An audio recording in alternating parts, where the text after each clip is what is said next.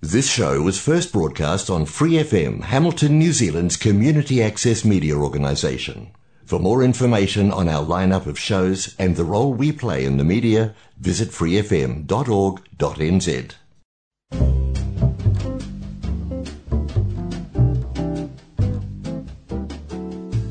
Kia ora, Brasil! O programa de rádio comunitária em Hamilton, na Nova Zelândia, para brasileiros ao redor do mundo.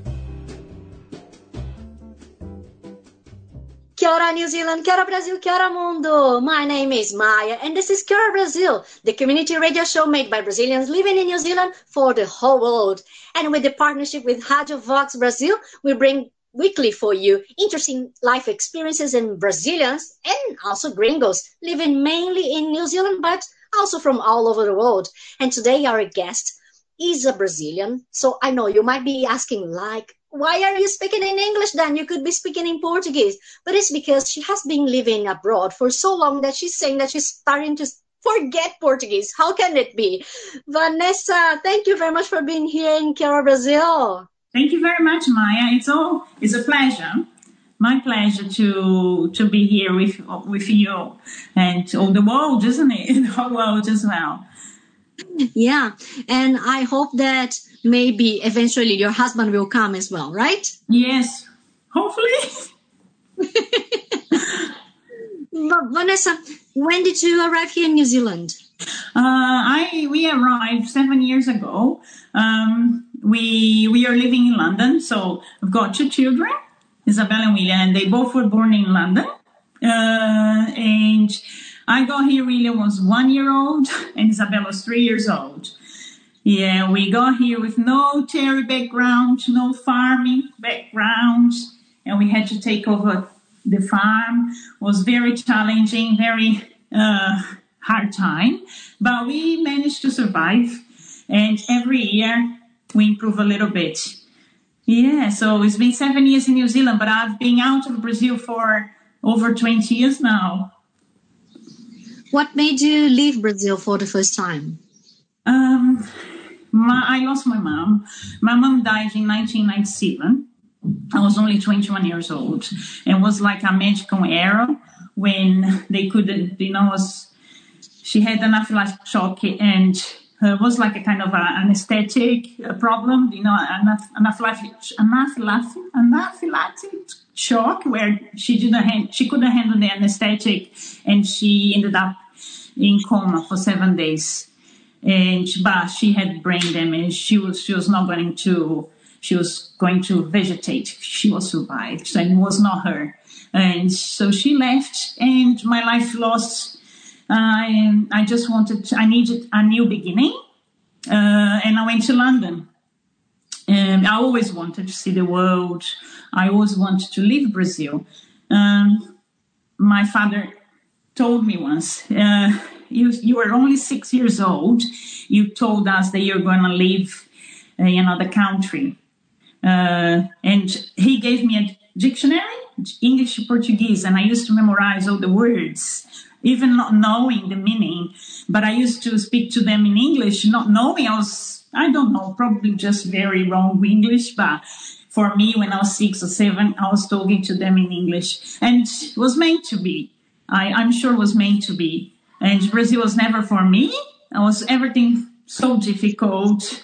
Uh, I finished university after my when my mom passed.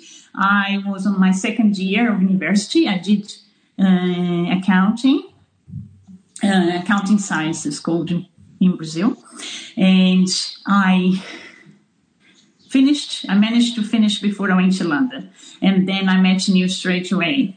So was kind of yeah. yes, and then I'm here now. You see. Uh, what were you working with in London? London. Okay, like every single Brazilian, I went there by myself. I sold my car. I sold. I left the job. I went by myself. I saw my friend told me, "Oh, I've got a, I've got this friend who owns a house in Elephant Castle, and you could rent his his house, his room." And I contacted him on the phone, and I said, "Oh, Ricardo, I, you know, It's a very interesting story. Uh, I'm Vanessa I'm from São Paulo, and mm, it was a common friend, you know, between us. She was my friend and was his friend. And uh, Flavia gave me your number, and I know that you're looking for someone, and I mean, I want to come to London, but I don't know when. And he was like, no problem. The room be here when you want. Um, and this was like around October when I contacted him. In December, I had I had already left my job and sold my car, but I was not sure if I had to go, if I was meant to be. So what happened was I asked, I had a trip to the, the beach side in, in Sao Paulo. I can't remember the beach now. It was 20 years ago, more than 20 years ago. And I asked the universe, I asked God, give me a sign. Is that meant to be? Should I go? Should I not go? Should I stay? And then I, when I was there, Ricardo was in the same pousada. Wow. And it, uh, no, it's a, I can't you remember. Was the house? seaside. He was with Flavia, my friend. They gave me his number because I saw Flavia on the same pousada hotel, in the same hotel, and I was like, Flavia, oh, nice to see you here. She was like, you won't believe who is here. I was like, who? Ricardo from London, the one that you're gonna, you know, you're gonna rent the, the room from him. And I was like, no.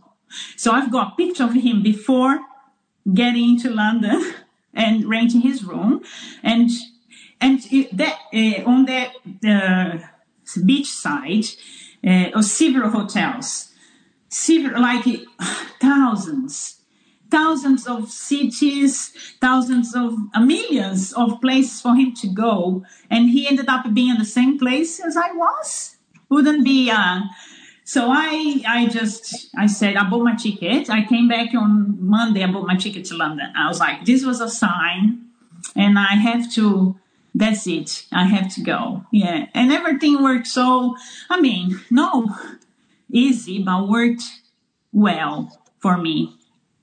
Yeah, was never easy. Everything was lots of work, hard work, lots of you know dedication and patience to get where we are now. Yeah.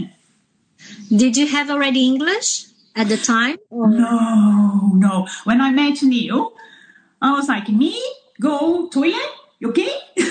was a broken English. Very, I mean, I could speak a little bit, but Kiwi, Kiwi accent is one of the most difficult ones to understand.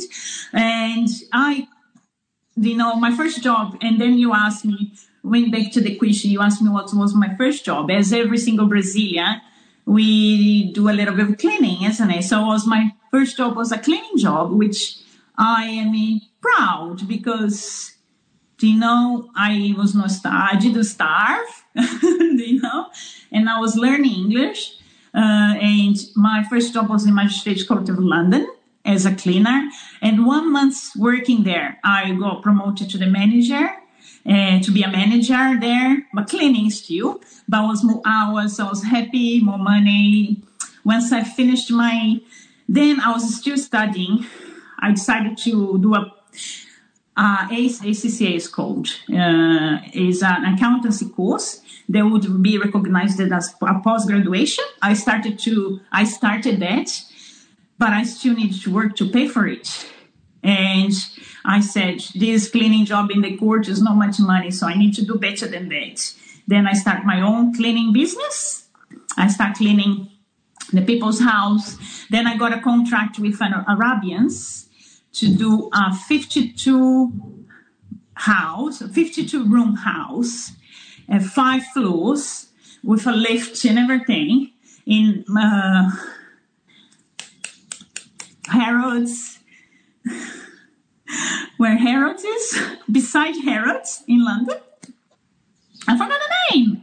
Uh, and it's a very, very posh uh, place.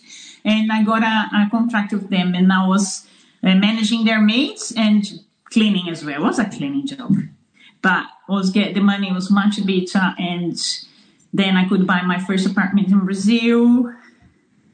and I paid off before I got pregnant with my my daughter. Uh, and then I finished my accountancy studies in London, and I I got a, my first accountancy job. But you know, com- coming from the cleaning job was much more, the pay was much better. Then I had was like cutting half my pay because I wanted, I didn't want to be a cleaner for the rest of my life. Um, and then the pay was much was cutting half. Then I got a, a job, a cleaning job in a restaurant, five in the morning, five to seven, to be able to have the same pay. So five to seven in the restaurant, and then just a cleaning cleaning the restaurant, and then eight to nine, eight to whatever. we never left on time. Eight to six, six thirty in the office, working in accountant's field.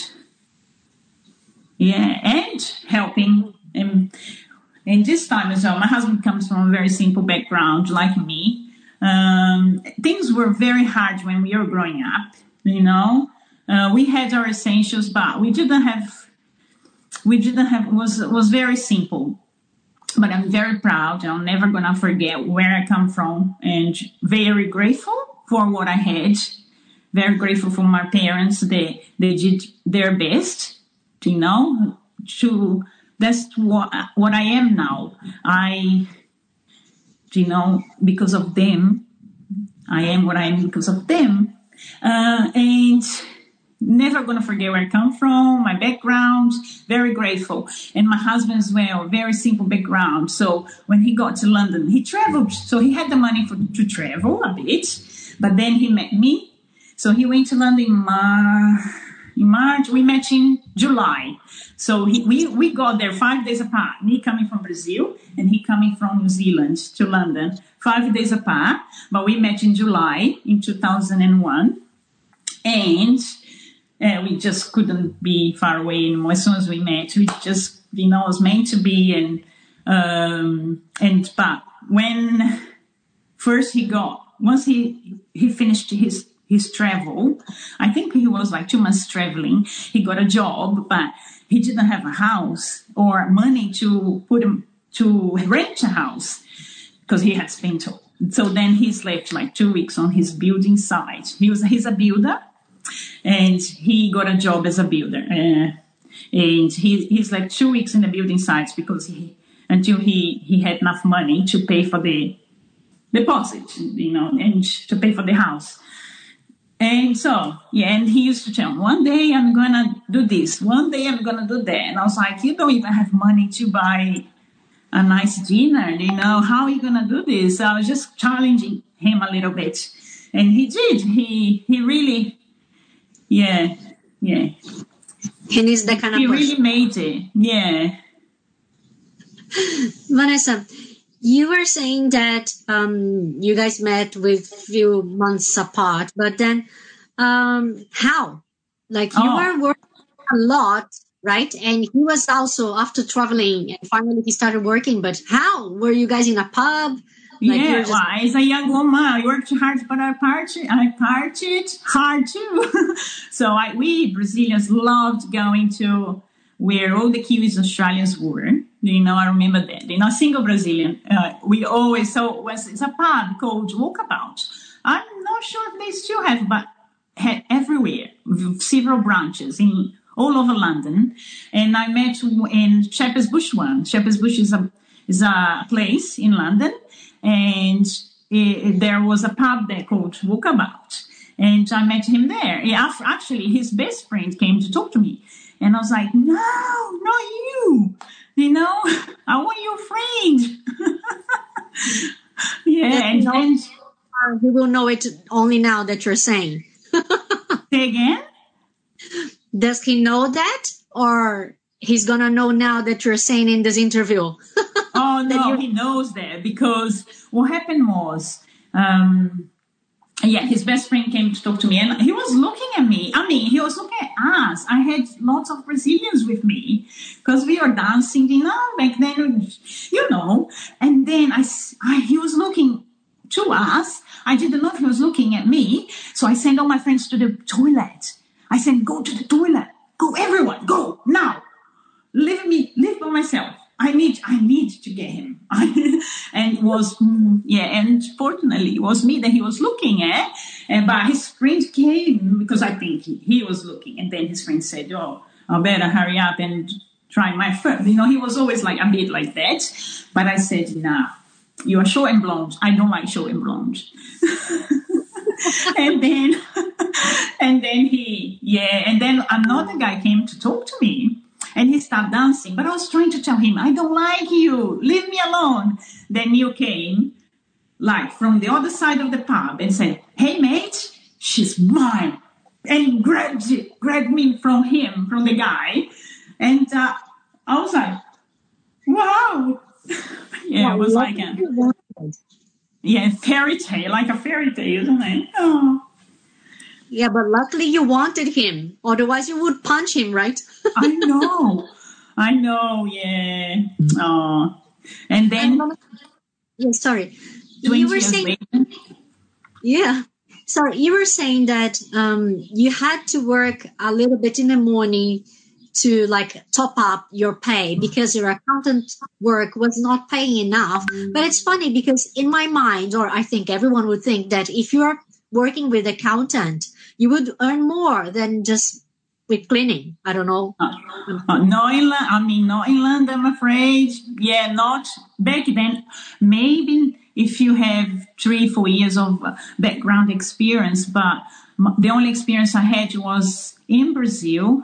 And um, yeah, I need to start from again from the beginning. I need to start from the bottom.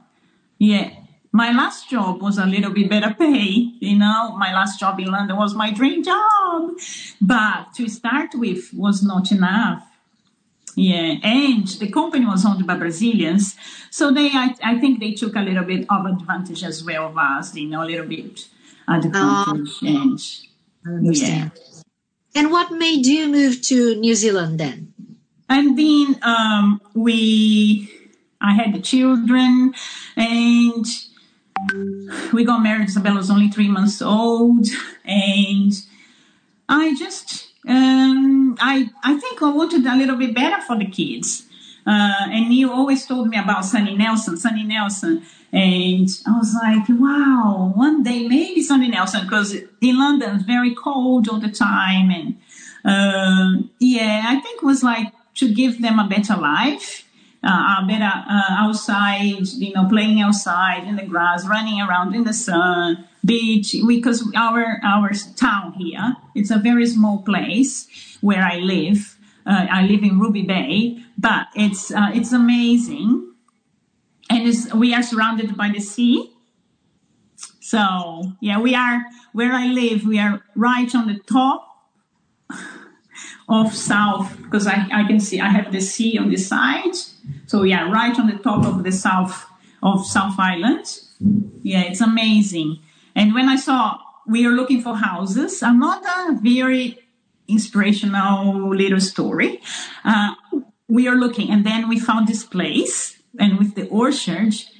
And I was like, Neil said, come here. William was nine months old.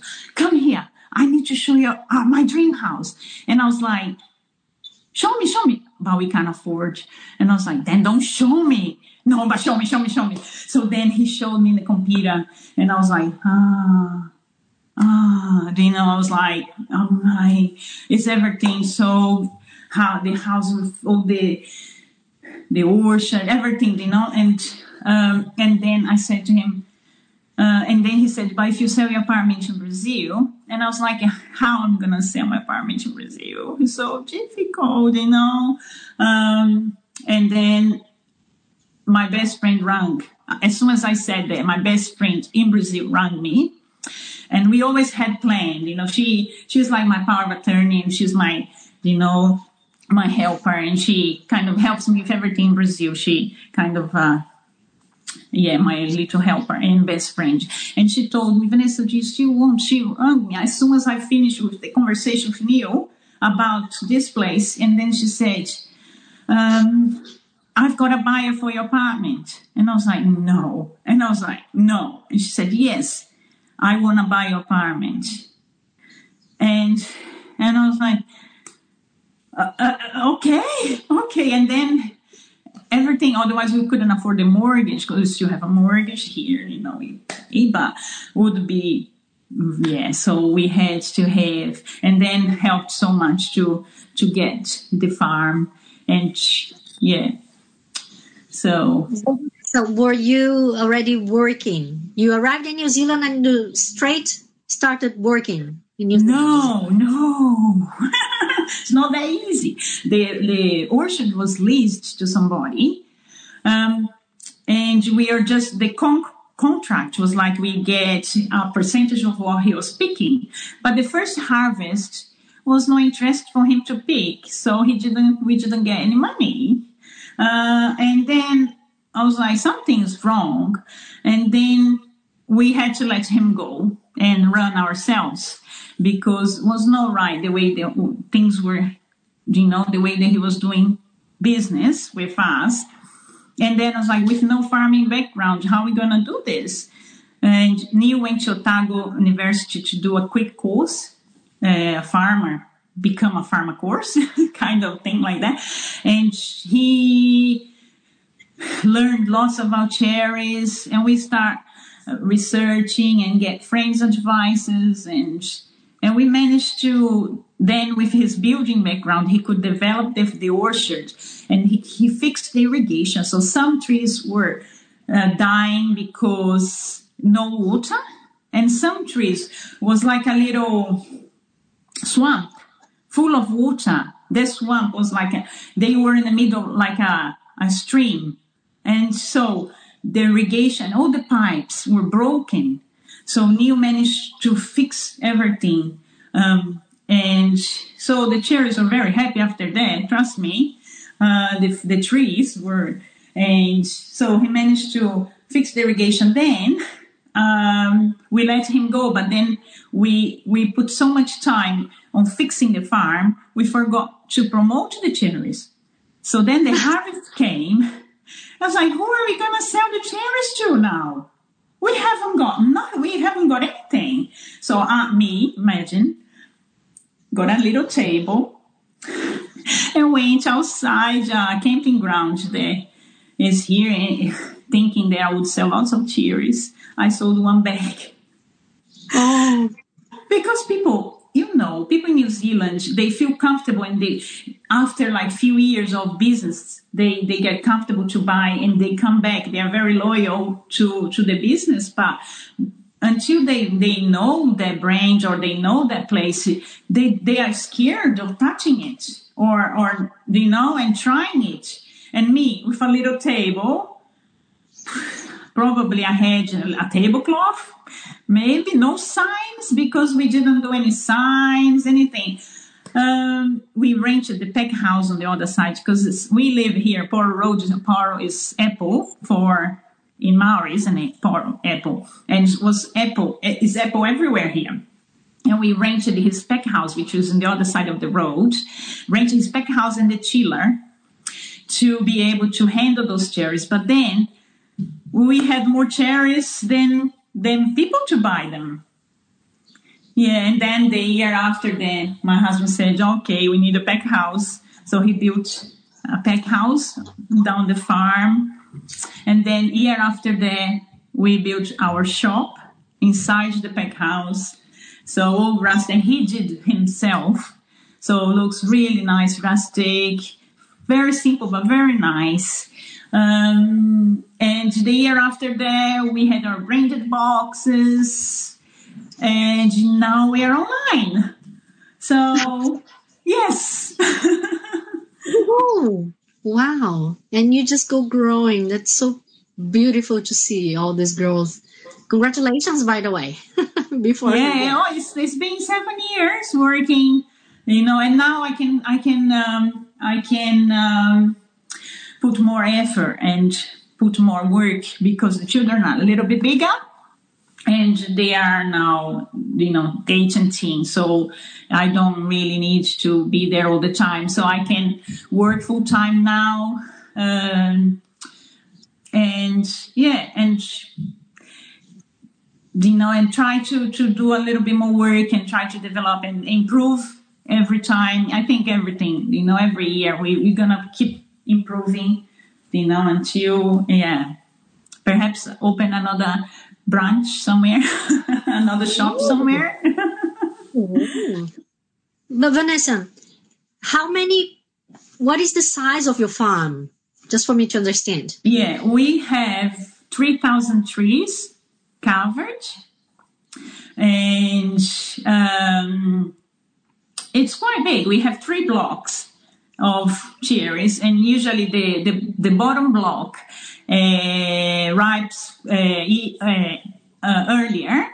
So we have we harvest the bottom block first, uh, and by the time we finish the bottom block, the the middle block is ready, and then the top block uh, for Christmas, which is the favor, which is like our sweethearts. They are very dark and juicy and crispy, but they are yeah, it's delicious, delicious. Yeah. So you have different types of cherries. We have two, yeah, two. We would say two. We have Lapins and sweetheart, and one of them they look all the same, kind of thing. You know, it's quite hard to say, but we think might be the Stella that we have. So mm. Stella, uh, Lapins, and sweetheart is three varieties. Yeah. Oh, okay. Have you seen, by the way, in New Zealand, what we call in Brazil like the chuchureja? Like when people use the the um, chayote, chuchu, and Uh-huh. they sting it and they sell as if it was a cherry. You know, in those small pots, they are very pinkish, reddish. Oh, no, I never But seen that. they are chayote. Oh, I've never seen. Do we? Ha- which part of Brazil do we have that? Do we have in São Paulo?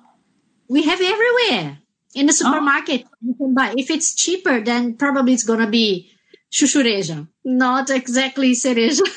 Oh, I see. And is it what? What is the? What is it? Uh, taste like? What is the taste? What, what does it look like and taste like? yeah. So the point is, it is hard to say if it's real uh, cherry or not because they put some. They dye it so it's stained in the same Oh. color. The flavor, the flavor and everything. Oh, my- oh my goodness! Never seen it. Yeah, and interesting. Yeah, Mhm. Yes, yes. And speaking of numbers, Vanessa, like how many people do you have to hire to help you with the picking? Yeah, so usually we have uh, between 15 and 20 pickers to help us with the harvest. And they are, usually they are all over the world. You know, we have uh, uh, people from Chile, it's quite common here, and uh, French, French, yeah, French people, Czech Republic, um, uh, what else? Um, Ar- um Argentinians and Germans. Yeah. So different nationalities and some Kiwis. We have few Kiwis that have been coming back. Um, probably I another day I we were like really really trying to find a guy to work for us and to fix the nets because now the nets are all down uh, protected from the birds because we we don't use anything other than the nets to protect against the birds because as soon as the cherry turns uh, yellow uh, orange they come and get get them you know? Imagine hundreds of birds. So we have to put the nets down and neil is being really uh, busy with the, the, the the building company and he's finishing a project here um, to deliver before Christmas. So he's really, you know, wants to to meet his deadline. And and the guy knocked on my door. It was the the picker. Um, no, he was first helped us to put the net on the middle block. He put all the netting in the middle block, and he knocked on the door here. And I was like, "How can I help you?" And he was like, "I'm here. I'm the first picker that you had." Uh, first, he worked on the netting, then he's, he picked for that season. And I was like, "Yeah, you've got a job." He didn't even say more words, but uh, he was so good with us back then. You know, he helped us a lot, and he was very hard worker and very honest and friendly, and we gave him a job in five minutes. Then he knocked on my door, and and was like, "Wow, saved our lives." Yeah. Wow. And would you say that you can make a living only with cherries or just because it's seasonal you you wouldn't be able. You need to have something yeah, else. Yeah we need to have something else parallel with that. That's why we we have the building building company. It's just uh, it's very expensive to grow. Very expensive. And we is only three weeks harvest. So yeah if we had different varieties perhaps uh, some uh, one cherry orchard here started like a week ago. Uh, so maybe he's got different variety than ours. And some people starts after Christmas. Some cherries are ready after Christmas. Yeah, perhaps if we want, you know, in the future work with different varieties, so may, maybe it would help. Yeah. But um, that's why we're working so hard in getting our words out there so we can, uh, you know, be distributed to all New Zealand and North Island. And it's just with COVID, it's a little bit tricky for everybody, isn't it? But mm-hmm. hopefully. The harvest is only once a year.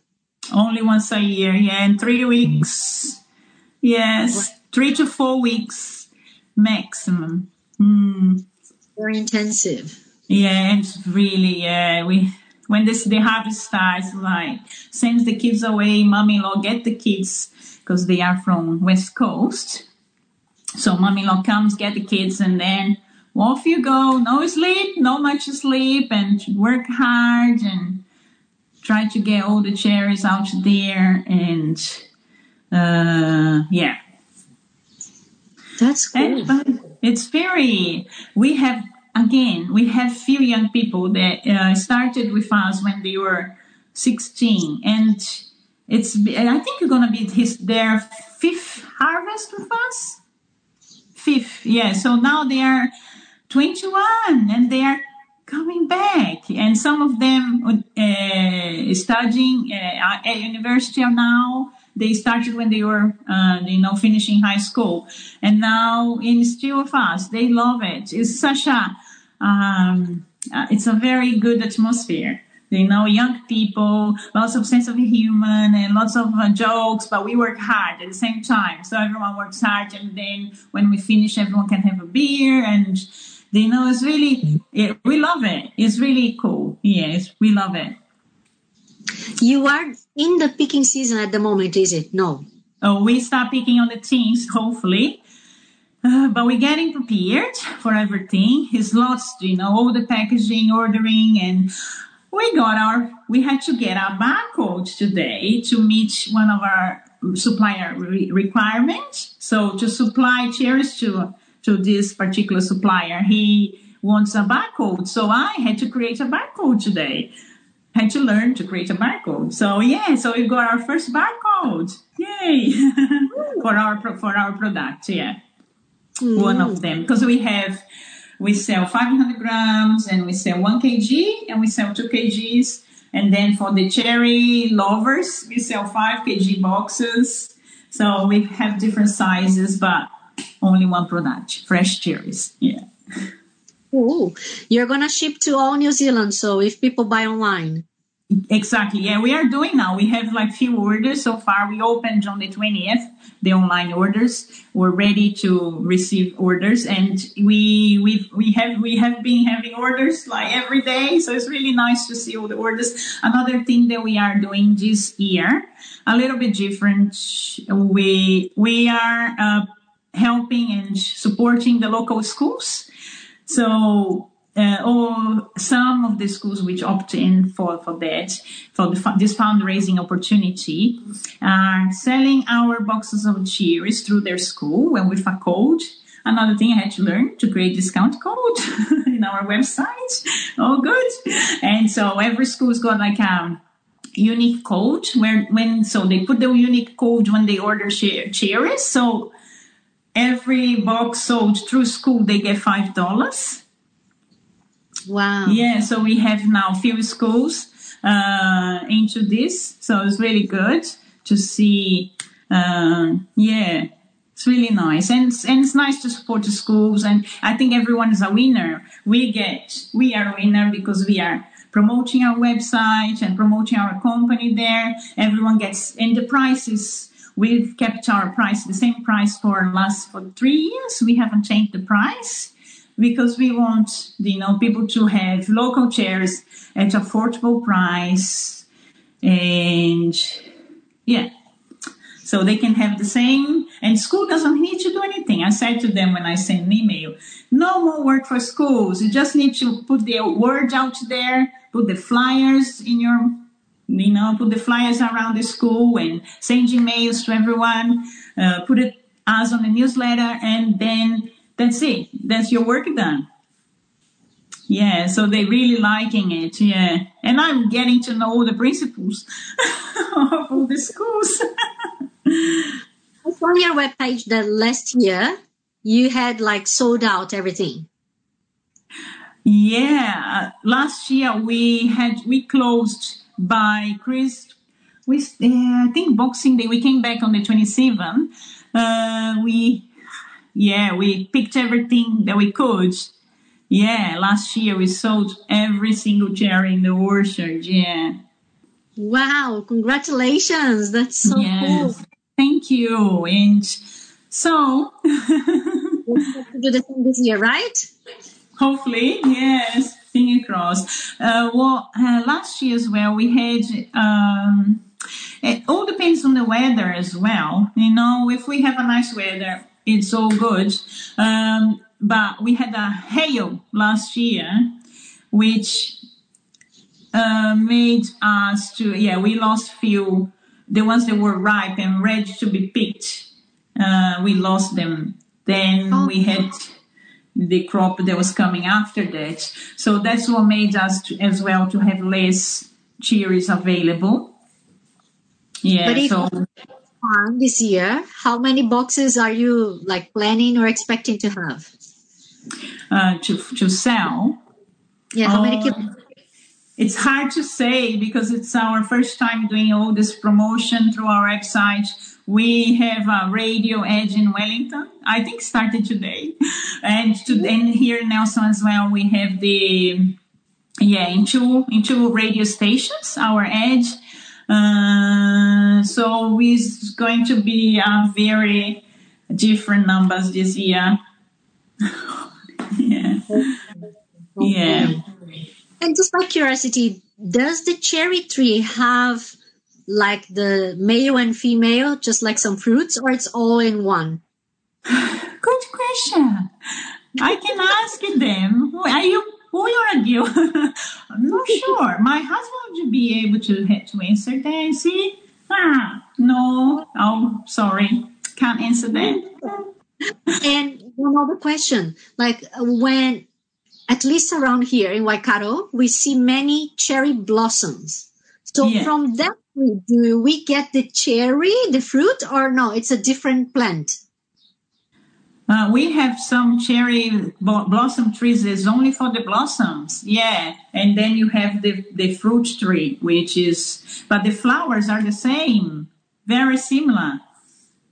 So it's not that you have the flower, you will certainly have the fruit. It's not that. Yeah. Exactly. Our one, we have the flowers, it's beautiful around, you know, uh, springtime.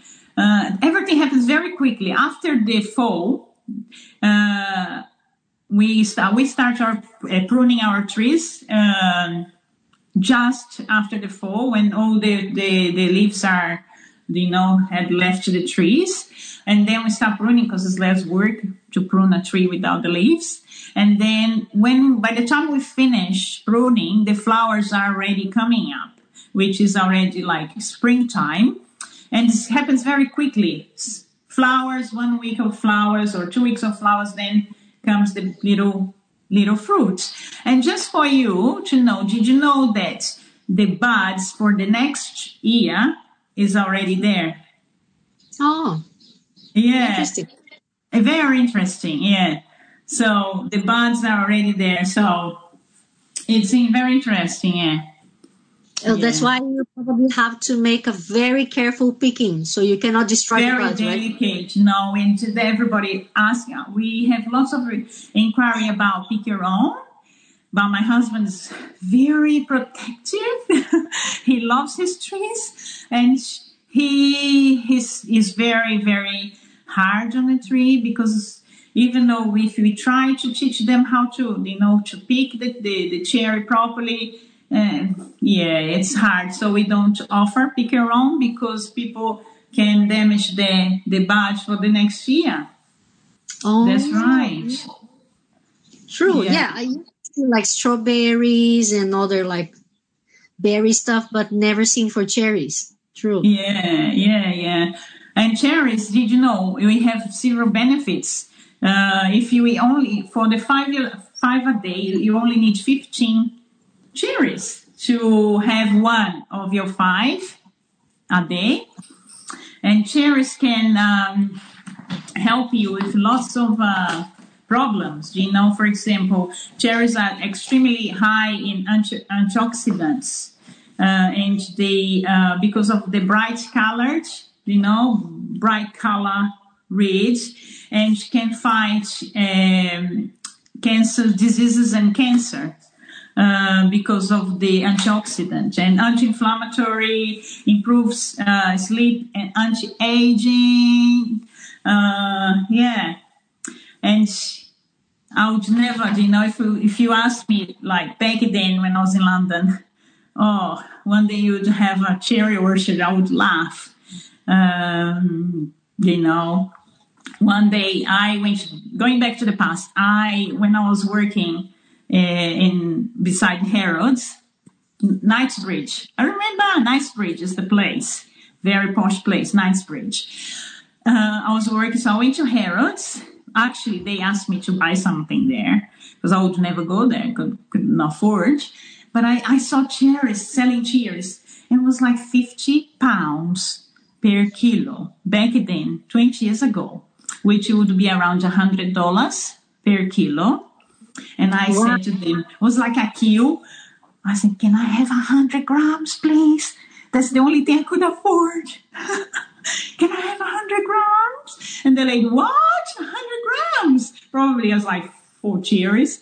But yeah. And now I've got plenty. You can have as many as you want. Oh yeah, we freeze them, we bake with them, we eat them under the trees. Ah, it's just like yeah, paradise of um, cherry heaven. yeah, but it's only one one time of a year, and that's finished. You know? Yeah, That's the price we pay, right? exactly. Yeah, so that's why it's so expensive because takes for the farmer the whole year, spends money the whole year uh, to for, for for everybody to have their beautiful uh, fruit uh, on Christmas Eve, and i it's yeah, that's why it's expensive. But uh, if you buy from supermarkets, they are much more expensive than us. And we can offer the price because come straight from the orchard. You know, we it's from us straight, so we can offer. A better price, affordable price for, for, for beautiful cherries, yeah. Would you mind saying how much is the kilo? Of course, it's uh, our two kgs on our in our website is thirty five dollars and comes two kgs and so seventeen fifty per kilo. Yeah, and then you can uh, get delivered. Uh, I think it's fifteen dollars to get delivered up north or around here is eight dollars around my region here. But yeah, but you can have for fifteen dollars a two kg box of cherries. Yeah. Okay, so people in the North Island, for summing up, everything would be 50 bucks, right? Yeah, yes. For fifty dollars, they can have the chairs. I think uh, last year I haven't seen here yet, but last year was thirty dollars per kilo. Yeah, here uh, and up north, I know they go for much more. Yeah, yeah. But, uh, And Vanessa, if you have some business that is growing so much, what is your next plan? Like, not only for the company, but I would say as a person, like your personal goals. What do you have Oh there? Goals. Oh my God. Um, I I don't think much too much about the future. Uh, I'm quite busy because I'm the treasurer of the fundraising committee of the school where the kids go, and I'm also uh, treasurer of the Scouts here, uh, Tallahassee Scouts, which is part of Scouts New Zealand. Uh, I'm very busy to think too much. You know, I don't have time, but I, I think maybe when the chair is, you know, maybe work a little bit less and have more time, travel more. Yeah, I haven't traveled, but I can't say too much about travel now because of the COVID and everything. But I would love to go back to, to the UK one day. Yeah, travel, I think. Yeah. And maybe perhaps have more time. Interesting that you say UK and not Brazil. You you don't Oh, Brazil. it's complicated. Brazil. I, I don't want to say negative things about Brazil, but uh, Brazil took my mom from me. Brazil never gave me any opportunities. Um, everything was so hard for me. And then my dad passed away as well. And so maybe one day Brazil again. I took the kids to Brazil. I took three years ago when my dad was sick, and they they had four weeks with my dad before he passed. That was very special, and yeah. So maybe one day Brazil, but I, I'm not sure if I, I I miss my sisters and my brother. Got two sisters and one brother. I would love to see them again, and I've got my best friend there, which is my best friend for 30 years, you know. Uh, of course, and all the other friends I'm still in touch, but I don't know, yeah, if my heart really wants to go there. I would like them to come to me. We wish, but everything is so hard for them because the the Brazilian money is nothing. I It's know. really Yeah, it's yeah, it's unfortunately it's and I I try not to get involved with all the problems there because I'm busy enough to you know to get messed up with all the problems in Brazil. But I know what's going on very far away. But uh, yeah, I don't want to get too much involved. Uh, yeah, And for the company, as you were mentioning in the beginning, maybe have another branch of the store yeah. Australia or not. I don't Oh know. yeah, so I don't know if we want to uh, really, know, export is another uh, for you to be able to export. uh, You need to comply with lots of rules, lots of organizations.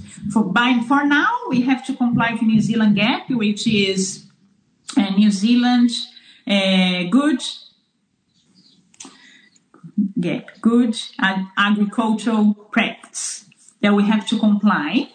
Uh, of course, it's really, really every year we need to uh, fill form and we have to comply with all the rules, uh, all the policies, and we have to comply with Food Act as well. Uh, and we have to have everything in place, you know, staff. um staff uh, agreements has to be all in order. We need to have the visa documents, all the uh, is lost to comply. And I know that for for you to export even to Australia would be yeah, I don't know if it's worth it. And then the locals would have less. And we we love to support the locals. We love to see the locals coming back every year. And it's like, you know, I'm the cherry lady when I go out. and everybody, hello, cherry lady. Because I also had, at the beginning, I had to do the markets. I had to go and do the markets. So we had uh, a few markets here and there. I was put my stand there, put my little things, you know, I used to organize everything really nice and precious to try to sell cherries. And my son, how many times used to be with a little tray a little tray in the middle of the market. Do you want to try little bit Ruby Bay cherries, Ruby Bay cherries? And people would love to see that. But I, I don't think I need to do that anymore because people now, you know, people know us a little bit more and they just come. As soon as they see my sign, they come straight to us. Yeah, we're getting uh, really well known. And for the quality, we really put lots of effort and we just deliver uh, good quality fruit. You know, my Mm-hmm. husband. Yes. Do you have big competitors around you in the region? Oh yes, but they don't bother us. You know, we not too many. We have one that's fifteen minutes, twenty minutes away. They don't bother us. They are quite good, and they have their own public. We have probably stolen some of them, but we have our, you know, public. They love what we do, love us, and they love the that cherry. So yes, I took the kids to touch, and every everyone that I know, I can't wait for cherries. I was like, yeah, can't wait for cherries. You know, everyone just love cherries. Yeah, No. it's really cool. Yeah. And Vanessa, remember when we were talking about this interview? I asked you if it's possible for us to have a kind of raffle or a giveaway to people of one box. Of course we can. Yes. Yes. Yes, so let's propose it. So Of course. People, yes. Would you have Instagram or you only have Facebook page? We have both. Yeah. You know, yeah. Um, I'm really bad with Instagram. My sister's trying to teach me, you know, but I'm good with Facebook. So Facebook, I know, I know we are in both. Yeah. Yeah. And, uh, I try to put photos. It's a little bit complicated, but yeah, uh, we are uh, Facebook pages. Yeah, yeah, we can uh, uh, one box uh, to for the people that like more something. How does it work? let's let's do this. We are gonna ask people to like your page and my page, Girl Brazil, and also Rádio Vox Brazil's page. So it's three pages. I know it's a little mm-hmm. bit, yeah, I, I know people, but it's worthing a big box of cherries, two kilos of cherry, cherries. It's a lot of cherries, guys Exactly. Yeah. Yes. you like all these three pages and then please tag one person for each person you tag it's gonna be one point or one chance for you in the raffle cool Oh yeah. as we are gonna air this program very soon um when is your picking when would be like Yeah, when picking-? We start picking on the 10th of, of December, hopefully. Depends on the weather. We had the rain forecast for today, but the weather is beautiful outside, so very good. Cherries is lo- loving it, sunshine. They like the cold weather at winter time, and, but they love now the sunshine. So hopefully 13th of December, and we will be able to start s- dispatching our orders by the 13th of December. Yeah, Okay. So something that you can have on your table for the Christmas with your family or maybe in the fridge and you keep until New Year's, right? Where they have Yes, a- our cherries is very fresh, fre- fresh from the orchard. It would last, yeah, yeah, is fresh, fresh, fresh, fresh. So it's um, yeah, lasts for a long time in the fridge. Okay, so let me see. If you're going to start picking around 13, um, let's see if people give us the likes and people tag your friends and families until the show of the 17th. yeah, 17th December. If you are listening to the show and you have the chance, go jump straight forward to the computer or your phone and just like us and tag a friend because you'll be in a chance to win a huge box of cherries. two kg box of cherries. Yeah, Good. okay. It's a and Vanessa, but if the person doesn't win but still wants your cherry, where they can where can they find you? Yeah, so our page, uh, www.rubybaycherries.com, and you're gonna see me there on some photos, see my children, see my husband, and all our family is our, you know, family orchard um, in Ruby Bay Cherries here in Nelson. And yes, you can order, we can deliver all, all over New Zealand.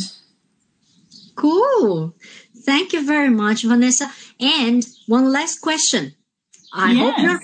you're because Oh, every guest I ask to choose a song and to dedicate to someone, but preferably Brazilian song. Okay, yeah, that's fine.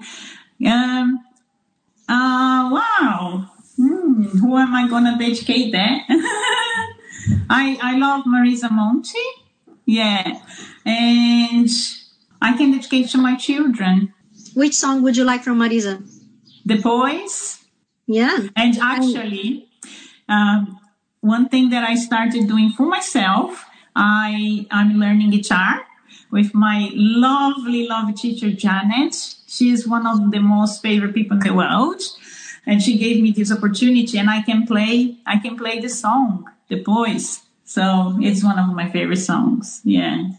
Okay, cool. Well, Vanessa, thank you very much for your time and your attention. I hope you have enjoyed this interview. And I wish you all the success with your business, with your life, whatever way you go. Because as you said, you don't plan much, but I am pretty sure that someone up there is taking good care of you because you've been such a very fruitful and wonderful way in life, right? Oh, thank you for your kind words. and please send regards to your family. Thank you. Thank you, Maya. Thank you, everyone. Yes. Thanks, Rafael. So, everyone, thank you very much for your audience, your attention. I hope you have enjoyed. If you would like to give some suggestions of subjects, or if you would like to be interviewed, if you'd like to talk and bring your projects, bring your company, let's talk. Yes, Kia Ora Brazil, Brazil with Z, in Instagram or Facebook, and it's gonna be a big pleasure to be talking to you.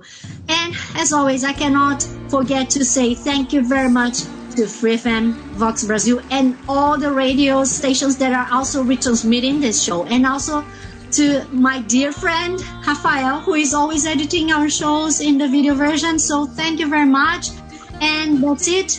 Kia kaha, enkaketeano.